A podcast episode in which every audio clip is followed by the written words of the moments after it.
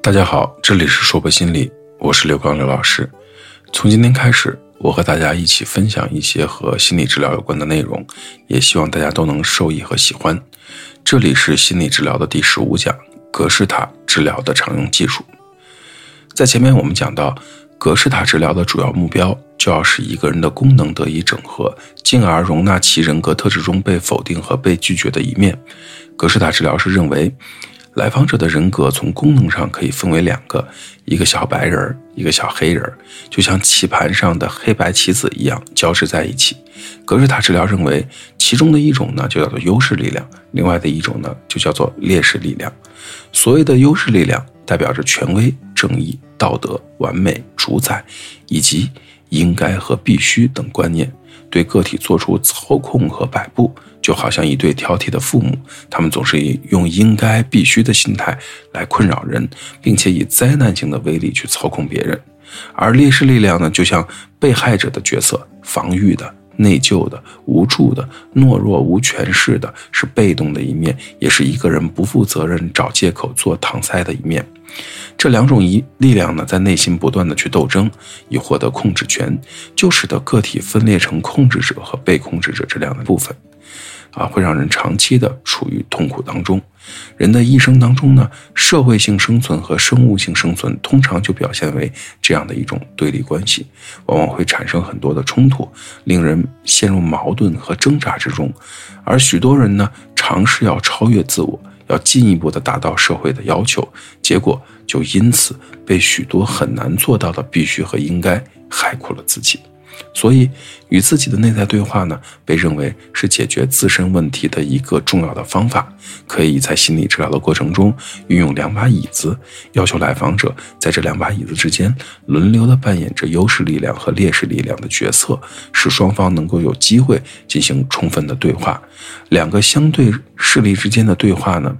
目的在于使人们内在的对立与冲突获得较高层次的整合，呃，也学会新的方法呢，去接纳这种对立的存在，并使之并存。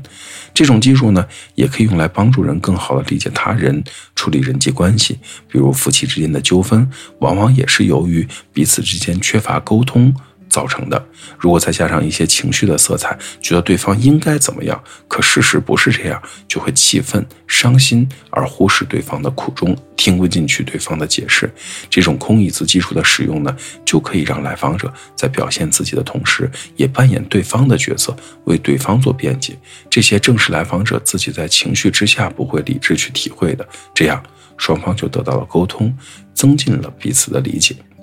同样，在格式塔的常用治疗技术中，还涉及到一种叫做停留情感技术。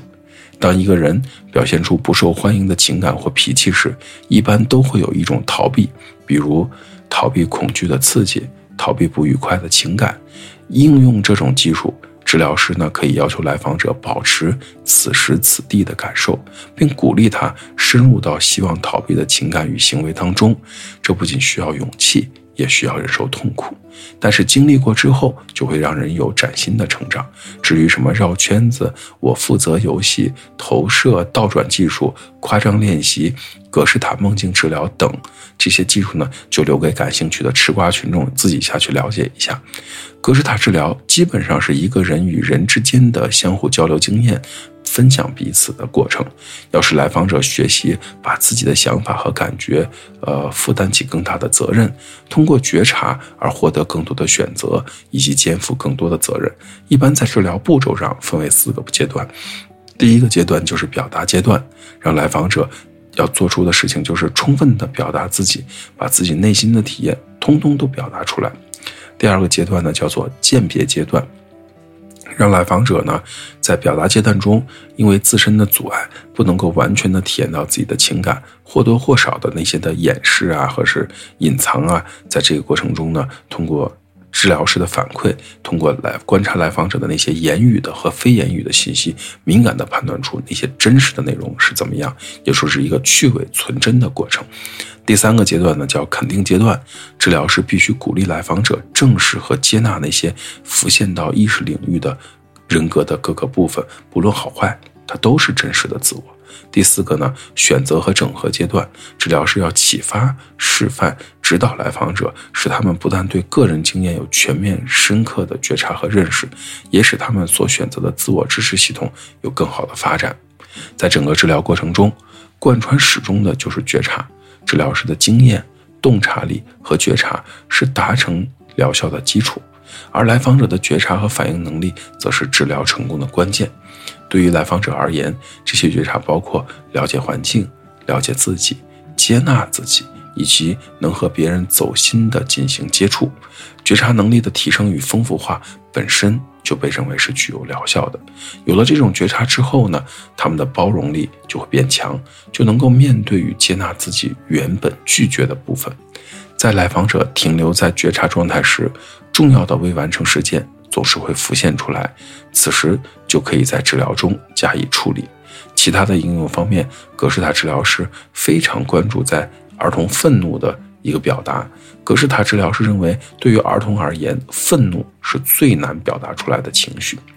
格式塔治疗师认为什么呢？愤怒在我们的社会中似乎是最潜在的影响，也许是因为它是最不能够被容忍的情绪。他们提出这样的一个观点：多数小孩子的症状证实了他们来接受治疗和压抑的愤怒结果有直接的关系。在儿童早期，儿童的愤怒呢，实际上是在照顾自己。愤怒是满足个人的需要，发表个人的意见，建立个人的地位。如果一个儿童用攻击来照顾他自己，他可以被理解为是愤怒的。儿童对于愤怒的一种收到的是一种双重的信息，又会让他们更加的混乱。他们学习到，愤怒是不被接受的，但他们又直接的或者间接的收到的来自成人的这样的一种愤怒。这种压抑的情绪，特别是愤怒啊，本质上是和负面的内射是有关系的。在儿童发展的过程当中，格式塔治疗学家认为，